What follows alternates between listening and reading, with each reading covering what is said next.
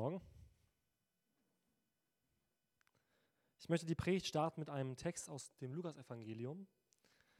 Lukas Kapitel 11, Vers 37 bis 41. Als er noch redete, bat ihn ein Pharisäer, mit ihm zu essen. Und er ging hinein und setzte sich zu Tisch. Als das der Pharisäer sah, wunderte er sich, dass er sich nicht vor dem Essen gewaschen hatte.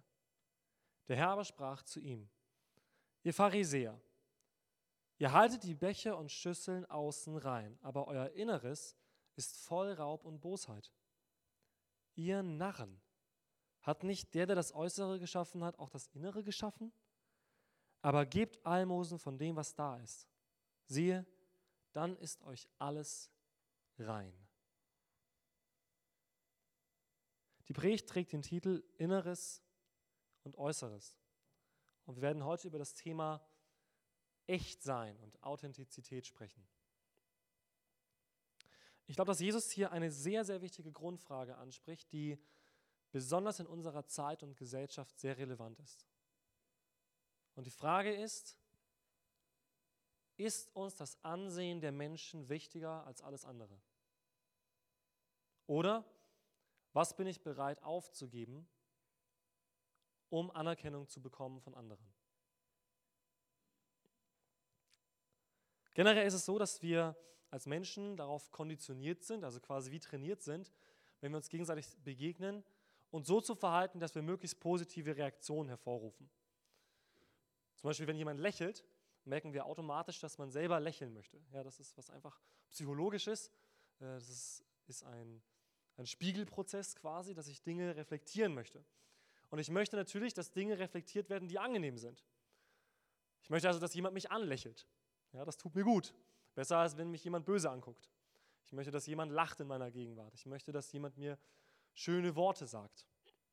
Und deswegen verhalten wir uns so in Gesellschaften, in Kreisen, unter Menschen, dass wir das möglichst gut produzieren können. Das machen wir teilweise unterbewusst, sogar hauptsächlich unterbewusst. Aber das ist was ganz Normales.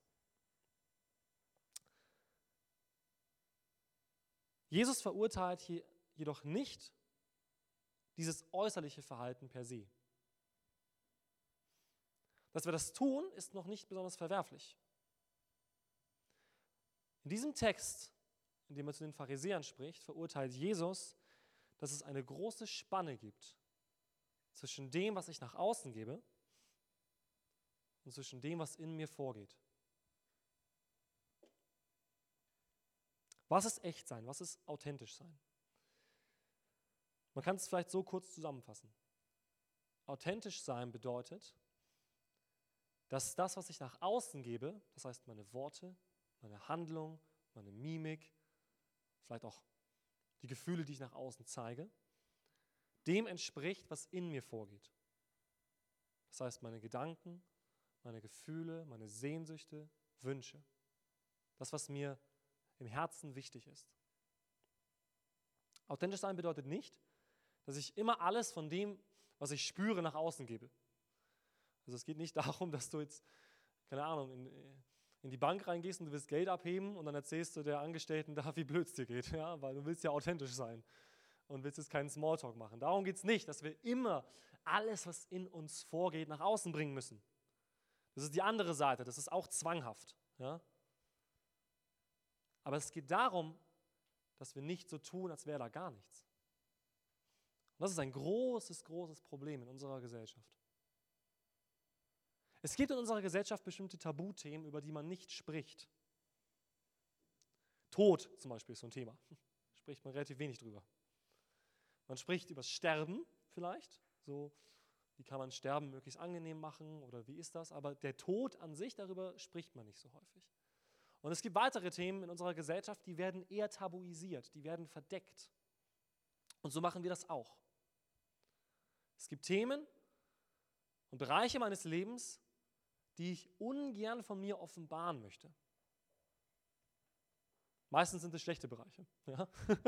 Also meistens möchte ich ja, dass die Menschen schon sehen, was gut an mir ist und was angenehm ist und wo ich vielleicht auch positives Feedback zurückbekomme. Aber die Menschen wollen nicht oder sollen nicht das sehen, was in mir verborgen ist, worüber ich mich schämen müsste. Das mir vielleicht die Anerkennung entzieht beim anderen. Das mich verletzbar macht. All diese Dinge wollen wir eher im Verborgenen behalten. Authentisch sein bedeutet nicht, dass ich jedem von meinen Eheproblemen erzähle. Ja? Es gibt auch den Bereich der Integrität, der sehr wichtig ist. Das heißt, dass ich auch Bereiche habe, Freunde habe, Menschen habe, die mehr von mir wissen dürfen als andere. Das brauchen wir, weil das Sicherheit schafft. Aber ich glaube, dass wir weit davon entfernt sind, in diese Gefahr zu kommen, jedem alles zu erzählen. Ich glaube, dass die meisten Menschen eher nicht mal ihren engsten Angehörigen sagen können, was wirklich in ihrem tiefsten Inneren vorgeht.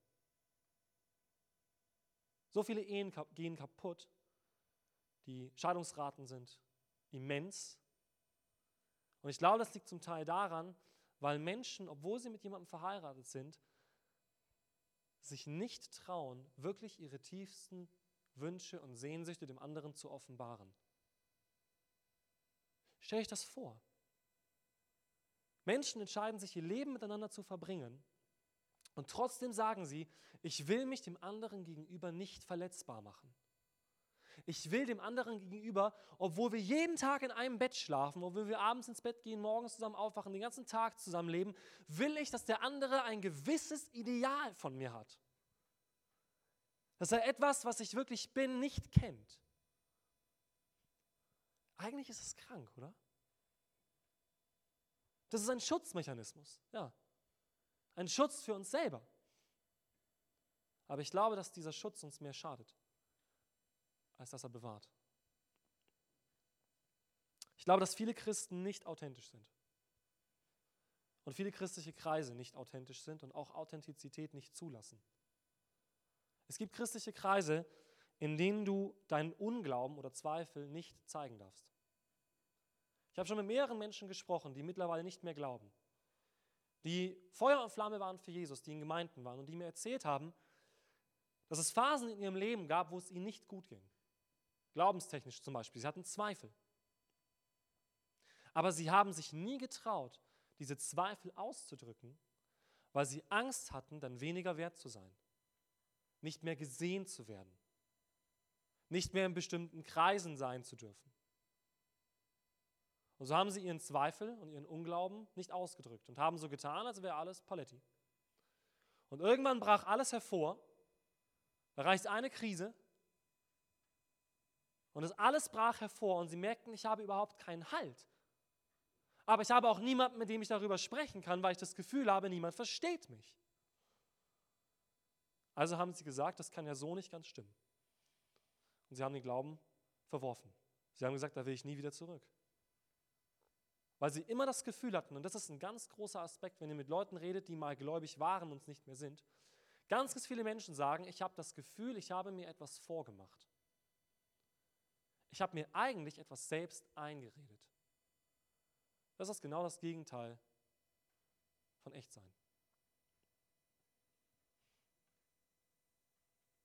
Das Problem ist, dass wenn diese Menschen anfangen, in Kreisen so zu agieren, dass sie etwas von ihrem Inneren von sich selbst abkoppeln müssen. Sie müssen es in gewisser Weise ignorieren. Aber es ist trotzdem da. Es ist trotzdem präsent. Und nicht nur präsent, es ist aktiv. Das sind nicht Bereiche, die schlafen, bis ich sie wieder angucke. Sie melden sich. Unglaube und Zweifel wird sich melden. Und sie versuchen es runterzudrücken und runterzudrücken. Und was sie machen ist, dass sie ihre eigene Persönlichkeit wie ein Gummiband ziehen und überstrapazieren.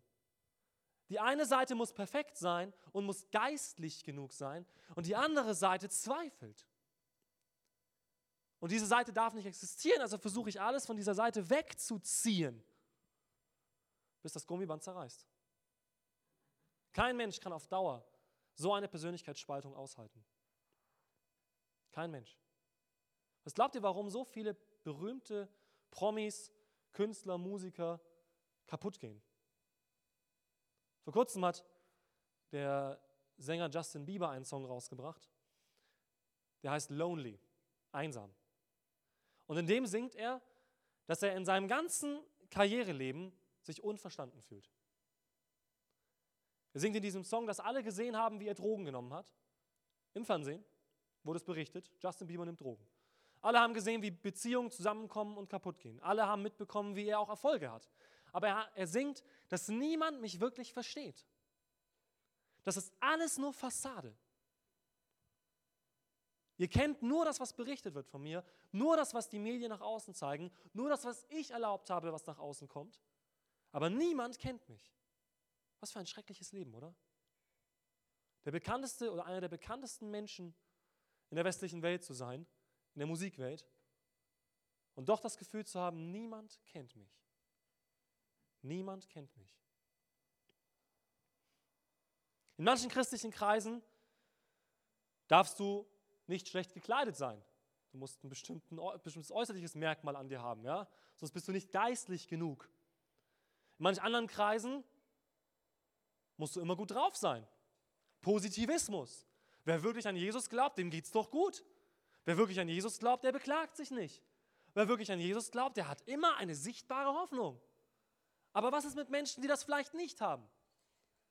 Die vielleicht am Sonntag in die Kirche gehen nicht, weil sie möglichst geistlich erscheinen wollen, sondern weil sie Hilfe brauchen. Weil sie nicht gut drauf sind. Werden diese Menschen noch gesehen?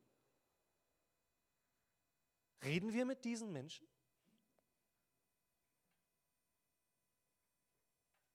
Wisst ihr, wir haben die Entscheidung manchmal, uns auf diese Ebene einzulassen. Ihr kennt das bestimmt. Ihr redet mit jemandem, vielleicht auf einer Party oder in der Stadt oder am Sonntag und ihr merkt, dem anderen geht es eigentlich gar nicht gut. Nach außen hin werden die Formalitäten abgehandelt, gell? Wie geht's dir und hm, was machst du heute noch so? Wie war dein Wochenende? Bla bla bla. Aber eigentlich merkst du, darüber will der andere gar nicht sprechen. Dem geht es nicht gut. Und jetzt kannst du dich entscheiden. Fragst du nach? Oder lässt du es bleiben? Das Problem ist, wenn man nachfragt, dann ist die Gefahr groß, dass sich ein längeres Gespräch ergibt. Das heißt, es kostet mich meine Zeit. Und vielleicht kostet es mich meine Kraft. Oder es kostet mich meine guten Gefühle. Weil ich möchte eigentlich jetzt gerade eine angenehme Zeit haben. Und eigentlich hätte ich gerne nur ein kurzes Gespräch mit dieser Person gehabt, damit ich noch weitere oberflächliche Gespräche führen kann. Das ist ein typischer Sonntagmorgen, ihr Lieben. Für viele. Und das ist menschlich, ja. Weil wir so getrimmt sind. Weil wir natürlich versuchen, aus Gesprächen etwas für uns rauszuziehen. Ja? Weil wir eine gute Zeit haben wollen. Das, das wird uns auch eingetrichtert. Aber Jesus ruft uns zur Authentizität. Er ruft uns dazu auf, das Äußerliche nicht überzubewerten. Er ruft uns dazu auf, zu verstehen, dass wir niemals einfach nur das Glas immer von außen putzen können und erwarten können, dass alles sauber ist. Wenn der Inhalt dreckig ist, wenn der Saft da drin seit zwei Wochen lang vor sich hingart, kann ich das Glas putzen, wie ich will. Schmecken wird es trotzdem nicht. Wir sind berufen, echt und authentisch zu sein und nicht Phrasendrescher. Meine, was bringt es mir denn, wenn ich jetzt Bibelverse aufsage, die ich selber gar nicht lebe? Was bringt es mir denn, wenn ich irgendwelche Sachen aus der Bibel anderen weitergebe, aber ich glaube sie gar nicht selber? Das Einzige, was du damit erreichen wirst, ist, dass du dich selbst von dir entfremdest. Irgendwann wirst du an den Punkt kommen, wenn du so eine Art von Christentum lebst, dass du sagst, okay, in mir sind ganz viele schlimme Sachen, die ignoriere ich, weil die Bibel. Und einfach Bibelverse aufsagen und ich muss das ignorieren und ich bin ja, bin ja äh, neu und eine neue Schöpfung und Christus in mir und ich ignoriere das ganze Böse und ich muss mir das selbst so lange einreden, bis es Wahrheit ist. Das Einzige, was passieren wird, ist, dass du dich selbst von dir entfremdest. Und irgendwann wirst du dastehen und dich fragen, wer du bist was du eigentlich wirklich glaubst, was die anderen eigentlich überhaupt über dich wissen, ob überhaupt dich jemand kennt und auf welchem Grund du wirklich stehst. Ich glaube, dass wir so viel verloren haben von dem, was Jesus eigentlich bewirken wollte. Wir machen Konzepte daraus, die niemandem etwas bringen. Weil wir sagen, diese Konzepte beinhalten, dass du das Schlechte irgendwie loswerden musst, irgendwie ignorieren musst und anders von dir selbst denken musst. Und es ist ein Teil, der richtig ist. In manchen Fällen stimmt das. Aber ist das das oberste Prinzip? Dass wir als Christen besser sind als die anderen? Dass wir nach außen hin bessere Ehen haben? Dass wir nach außen hin mehr lächeln? Ja, es gibt Predigten, da wird gesagt, lächel mehr. Als ob das irgendein Problem löst. so, lächel einfach mehr. So. Ja, okay, ich kann meinen Körper und mein Gehirn ein bisschen überlisten. Weil wenn ich selber anfange zu lachen, dann sagt mein Körper, oh, der lacht, dann muss ich irgendwelche Hormone ausschütten. Ja? Aber das löst keine Probleme. Wie können Äußeres und Inneres zusammenkommen? Das ist die Frage. Wenn wir sagen Authentizität, echt sein, bedeutet, das, was ich nach außen gebe, das, was in mir abläuft, überschneidet sich in gewissen Punkten. Dann ist die Frage, wie kommt das zusammen? Und der Weg, den die Bibel uns zeigt und den auch Jesus zeigt, ist, das Äußere muss durch das Innere entstehen. Das, was ich nach außen gebe, muss aus meinem Inneren kommen. Ich mache ein paar Beispiele. Matthäus 7, Vers 17. Ein guter, Brau, ein guter Baum bringt gute Frucht. Matthäus 12, Vers 34. Die Worte, die wir sprechen, kommen ursprünglich aus unserem Herzen. Oder auch wie hier. Das Äußere eines Gefäßes macht seinen Inhalt nicht rein. Jesus sagt, das, was wir wirklich leben, das, was nach außen scheinen wird, muss zuerst in uns entstehen. Es bringt nichts, wenn ich an den toten Baum ein paar Äpfel hänge. Niemand wird langfristig davon sagen, das ist ein guter Apfelbaum. Irgendwann fallen diese Äpfel runter und es werden keine neuen mehr nachkommen. Und jeder wird merken, dieser Baum ist tot. Und so versuchen wir das ganz oft.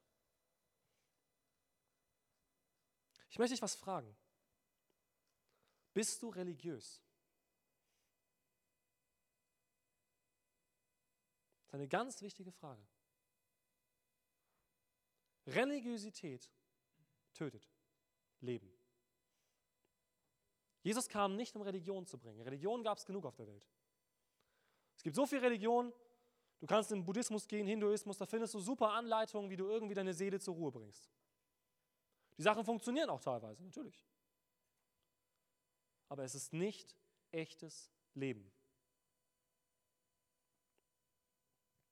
Glaubst du etwas vor Gott zu sein, was du gar nicht bist? Das ist eine ganz wichtige Frage. Das Problem ist ja nicht nur, dass wir so arme Menschen sind und so schlimme Dinge in unserem Leben sind und oh, wir sind die Opfer.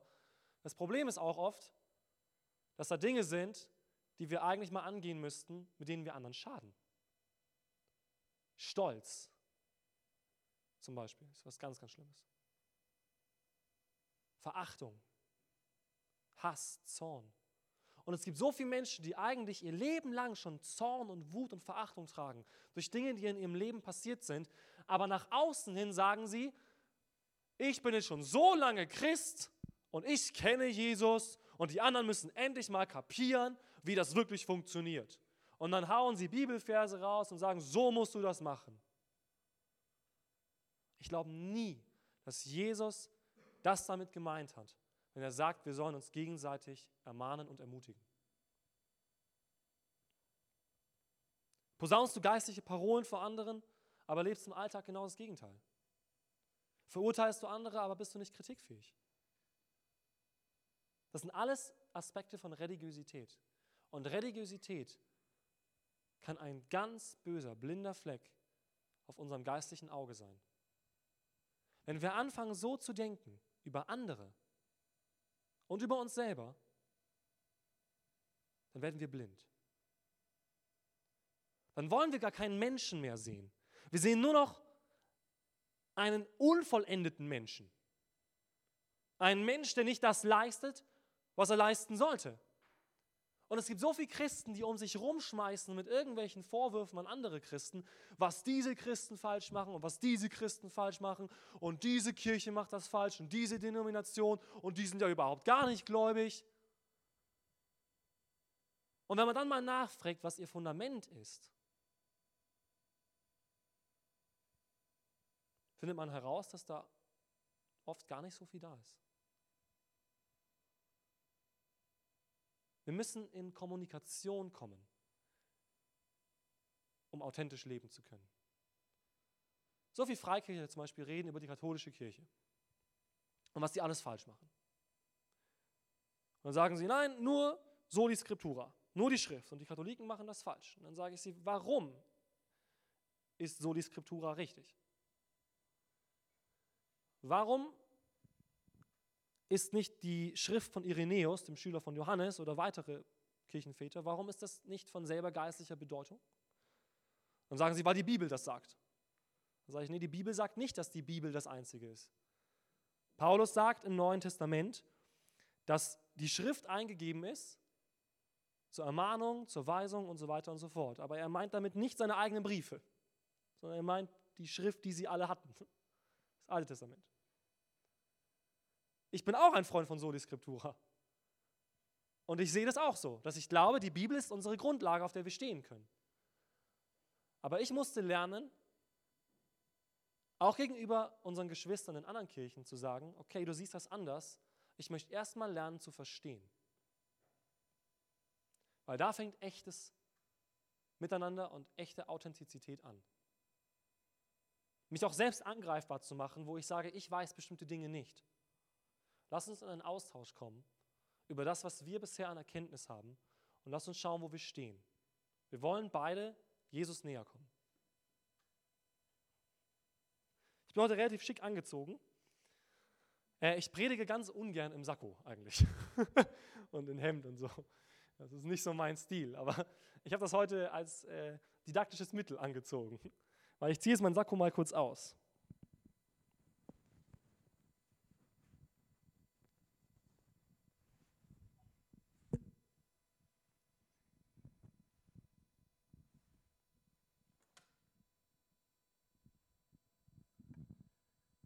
Manchmal sieht es bei uns drin gar nicht so ordentlich aus, wie es von außen scheint. Ja, von hier vorne sieht man, meine Frau hat heute Morgen mein Hemd extra noch schmutzig gemacht. Äh, ich, wir hatten ursprünglich überlegt, es zu zerschneiden, aber ich dachte, ja, gut, Didaktik hin und her, das versteht ihr dann schon auch ohne zerschneiden. aber so ist es doch oft, oder? Wir legen uns selbst etwas auf und versuchen von außen so gesehen zu werden, wie wir es gerne hätten. Aber wenn einmal diese äußere Schicht abfällt, naja, könnte es sein, dass Aspekte zum Vorschein kommen, die gar nicht so ordentlich sind. Dass wir vom Äußeren her urteilen, ist ganz normal. Dafür müssen wir uns nicht schämen. Ich meine, ich kann ja nicht in eure Seelen und Köpfe reingucken. Ja? Ich muss von dem ausgehen, was ihr sagt und tut und was ich sehe. Natürlich, das ist ganz normal. Die Frage ist nicht, ob wir das tun. Und das ist auch nicht die Sache, die Jesus bei den Pharisäern anprangert. Dass man äußerliche Aspekte nimmt, um zu urteilen. Jesus sagt selber, der gute Baum bringt gute Frucht, aber an den guten Früchten erkenne ich den guten Baum. Natürlich. Ich kann nicht in den Baum reingucken. Die Frage ist nicht, ob wir so handeln, sondern die Frage ist, ob wir uns die Mühe machen, auch mal das zu erforschen, was da drunter liegt. Sind wir bereit, diese Seiten von uns kennenzulernen und vom anderen kennenzulernen. Die Seiten, die nicht in Ordnung sind. Die Seiten, die mir vielleicht nicht passen. Es geht nicht darum, dass wir jederzeit hundertprozentige Seelsorge betreiben. Ne? Dass ich immer, wenn ich jemandem begegne, mit der Einstellung rangehe, ich muss jetzt zwei Stunden mit dem reden, weil sonst bin ich nicht authentisch. Das ist die andere Seite vom Pferd. Das ist ein Getriebensein. Das ist ein Helfersyndrom. Da muss ich die ganze Zeit rumrennen und jedem helfen und alle müssen alles von mir wissen. Das, das wird dich zerstören. Wir brauchen feste Beziehungen, die uns Sicherheit schaffen, wo ich meine Sachen offenbaren kann. Ja. Aber die Frage ist, ob nur noch die Ordnung vorherrschen darf. Die Bibel sagt, alles hat seine Zeit, richtig? Lachen hat seine Zeit und Weinen hat seine Zeit. In unserer Gesellschaft hat Lachen sehr viel Zeit. Wenn ihr im Fernsehen mal das Programm anguckt, gell, richtig dämliche Fernsehshows, finde ich, ja, wo man noch was Dümmeres ausdenkt, damit Leute irgendwie unterhalten sind. Hat nur noch Lachen in unserem Leben Zeit oder auch Weinen? Habe ich nur Zeit für das Lachen des anderen oder habe ich auch Zeit für das Weinen des anderen? Habe ich nur Zeit in meinem Leben, um zu lachen?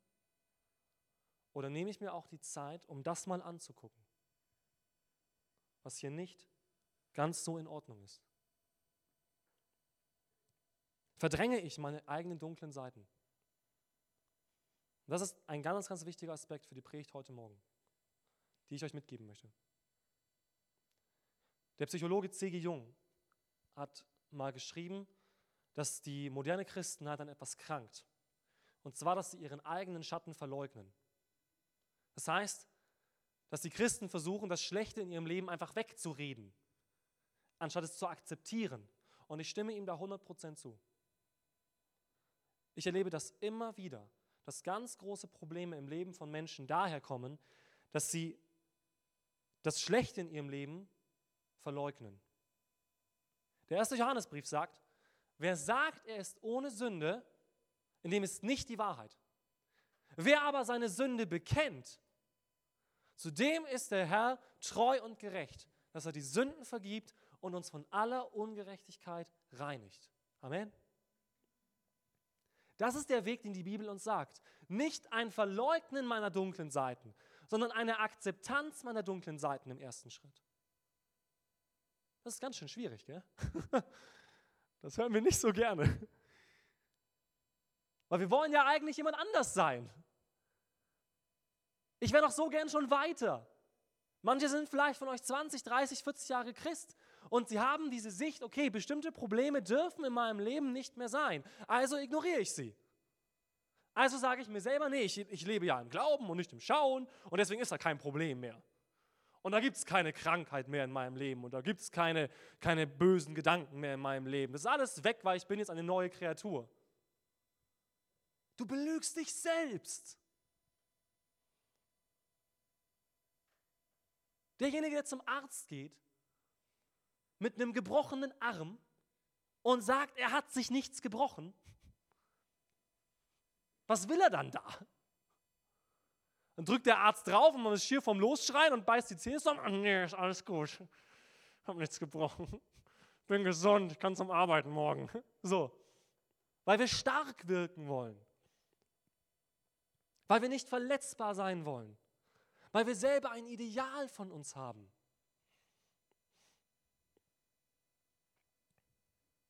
In unserem Herzen sieht es düster aus. Die Dinge, die Jesus hier zu den Pharisäern sagt, euer Inneres ist voll von Raub und Bosheit. Das könnte er genauso zu mir sagen. Nicht mal das ist das größte Problem, das Jesus mit den Pharisäern hatte. Das ist nicht das größte Problem. Die Pharisäer dachten, das ist das größte Problem. Deswegen haben sie versucht, es zu vertuschen. Deswegen haben sie versucht, es wegzureden. Deswegen haben sie versucht, es zu übertünchen mit schönen Gewändern.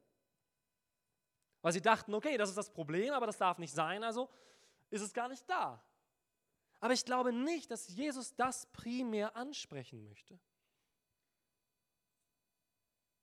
Ich musste in den letzten Jahren erfahren, was für tiefe Abgründe ich selber habe. Und ein Ideal von mir selber wurde zerbrochen. Und das war für mich eine Heilung.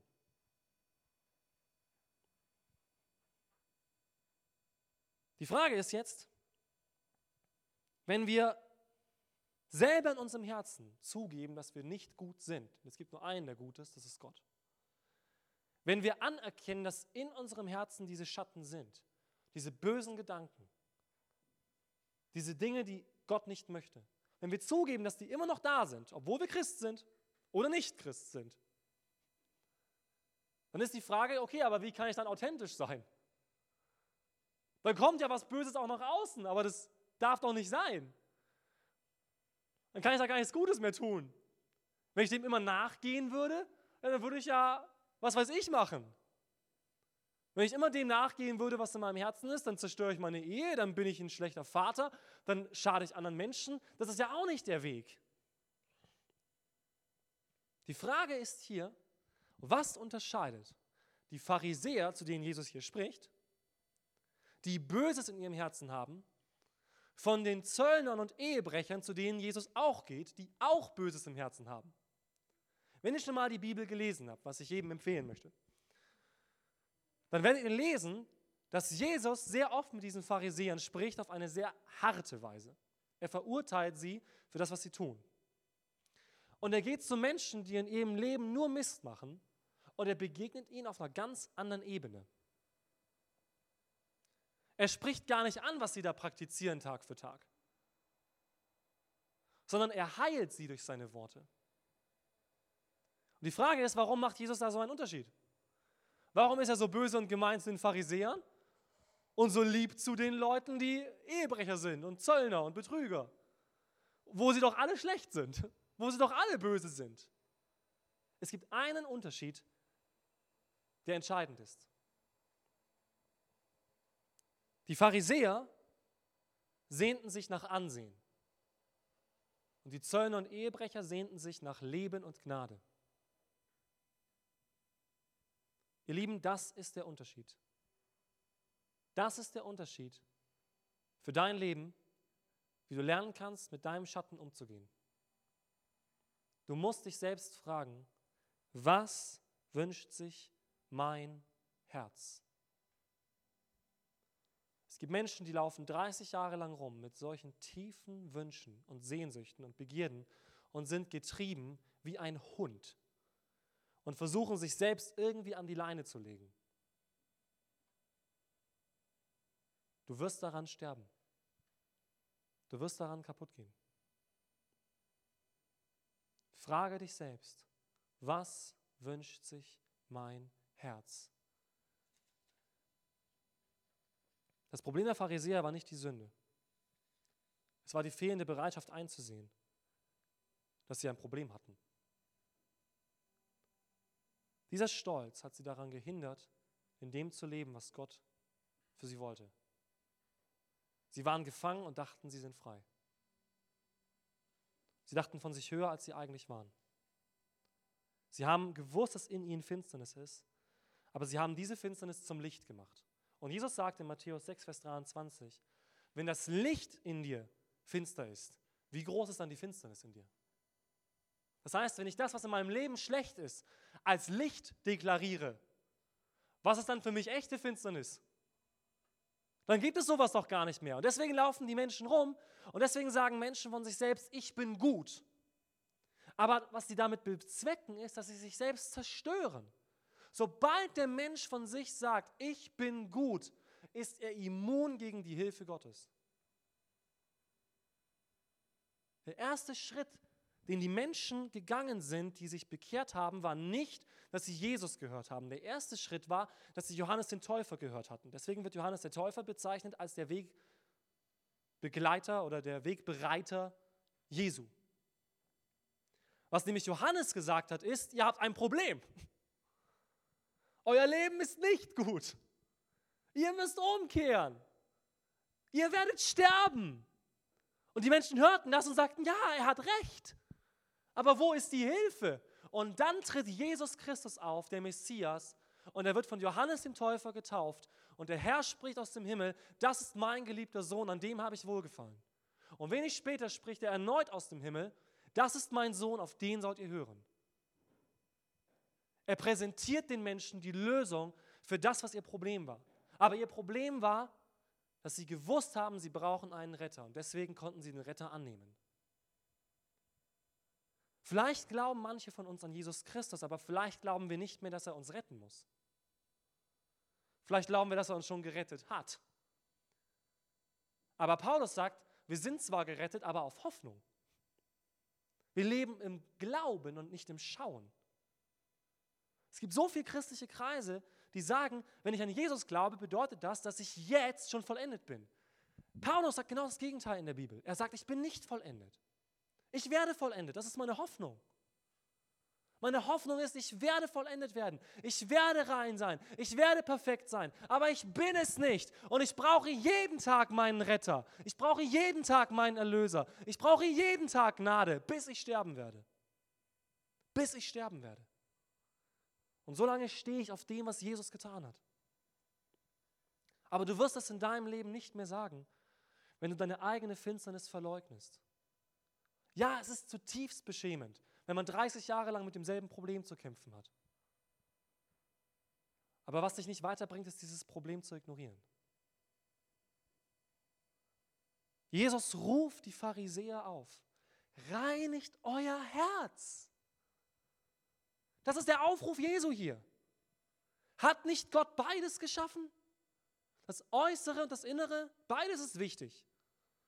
Meine, es gibt auch so Menschen, die nach außen hin nur Müll machen und dann sagen, ja, wenn du mich wirklich kennen würdest, dann wüsstest du, dass ich ein guter Mensch bin.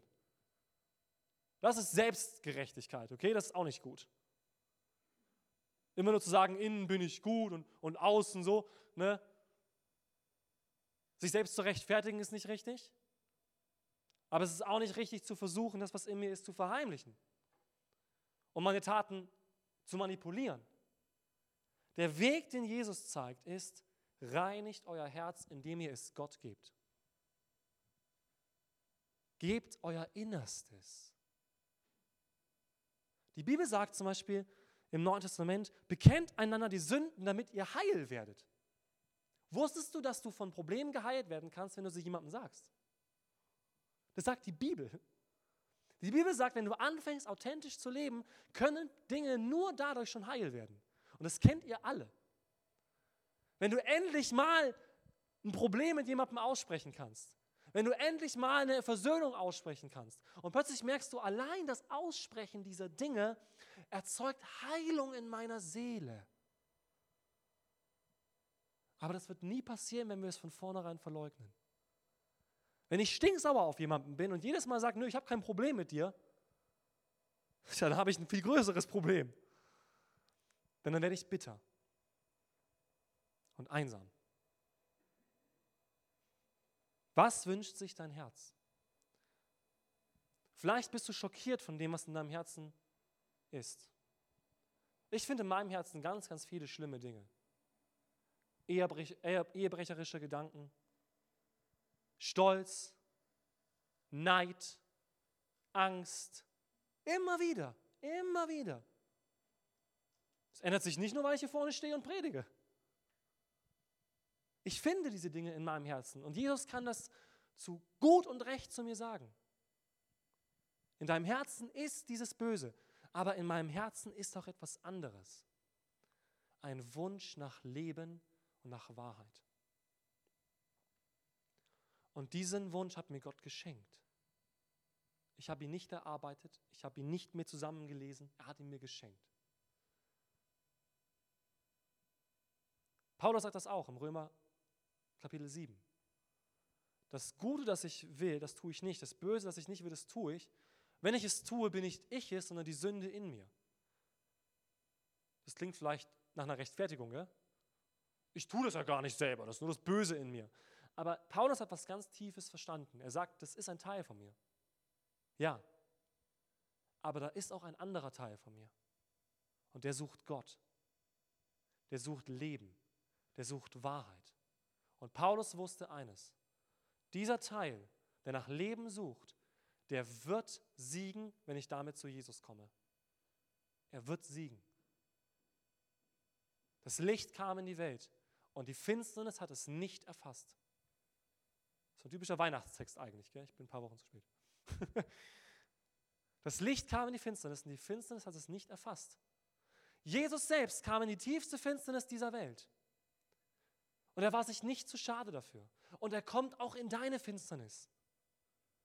Jesus ging bis ins Totenreich. Und er geht auch in das in dir, was tot ist. Aber nur, wenn du es ihm öffnest. Er wird nicht reinmarschieren, wie es die Juden erwartet haben, als ein Herrscher, sondern er kommt als ein Retter. Er kommt als jemand, der ein Angebot macht. Was ist wirklich in unserem Herzen? Wir müssen uns diese Frage stellen. Und wenn wir sie ehrlich beantworten und diese Antwort Gott sagen, dann sagen wir Gott, das ist meine eigene Diagnose. Deine Diagnose ist bestimmt noch viel schlimmer. Ja? Ich denke verstaucht, wahrscheinlich ist es gebrochen. Aber ich komme damit zu dir. Und ich bitte dich, Jesus, mach mich anders. Es gibt so diesen Spruch, bei dir kann ich so kommen, wie ich bin. Das stimmt, aber ich will ja nicht bleiben, wie ich bin. Wenn du zu Jesus kommst und genauso wie du wieder gehst, wie du gekommen bist, ist irgendwas schiefgelaufen. Der Prediger Paul Washer hat mal gesagt, eine Begegnung mit Jesus ist wie eine Begegnung mit einem LKW, danach bist du anders. Das ist doch die eigentliche Frage. Die eigentliche Frage ist nicht, glaube ich, dass ich jetzt so ein guter Mensch bin, sondern glaube ich, dass das Evangelium die Kraft Gottes ist, selig zu machen, die, die verloren sind. Glaube ich das auf den heutigen Tag? Glaube ich das nach 10, 20, 30, 40, 50 Jahren Leben mit Jesus, dass heute an diesem Tag Jesus mein Retter ist? Für das, was in mir ist. Nicht für das, was ich getan habe in der Vergangenheit. Das ist ja gar nicht das Schlimmste. Jesus sagt in der Bergpredigt, das Schlimmste ist nicht, Ehebruch zu begehen. Er sagt, es fängt in deinen Gedanken an. Das ist schon ein erstes Problem. Natürlich ist die Tat mit größerer Auswirkung verbunden. Da unterscheidet er schon. Aber er sagt, das Problem fängt nicht da an, es hört da auf. Es mündet darin. Aber das Problem fängt in unserem Herzen an. In dem, was in uns finster, in dem, was unser Schatten ist. Wenn wir anfangen, unser Herz Gott zu geben, dann wird er etwas daraus machen. Und dann können wir anfangen, das zu leben, was Gott in uns bewirkt. Dann können wir anfangen, Gutes zu tun. Dann können wir anfangen, für Menschen da zu sein. Dann können wir anfangen, freigebig zu sein. Weil wir merken, etwas in mir drängt mich dazu. Wir werden jetzt gleich noch ein Lied singen. Und ich möchte dich wirklich ermutigen, diese Dinge Vielleicht auch während diesem Lied für dich nochmal bewusst zu machen. Wir müssen uns unseres Schattens bewusst werden, ja. Aber wir müssen uns auch bewusst machen, dass Gott über allem steht. Dass Gott der König ist. Und wisst ihr was? Wir haben eine Hoffnung. Irgendwann ist dieser Schatten nämlich nicht mehr da. Irgendwann ist mein Hemd sauber, reingewaschen durch das Blut des Lammes. Irgendwann bekomme ich ein neues Gewand. Offenbarung 6 beschreibt das. Ein neues Gewand, das wir angezogen bekommen. Weiße Kleider. Und ich werde vor Gott stehen und ich werde schon selber an mir Probleme suchen, weil ich schon bereit bin, mich zu rechtfertigen vor Gott.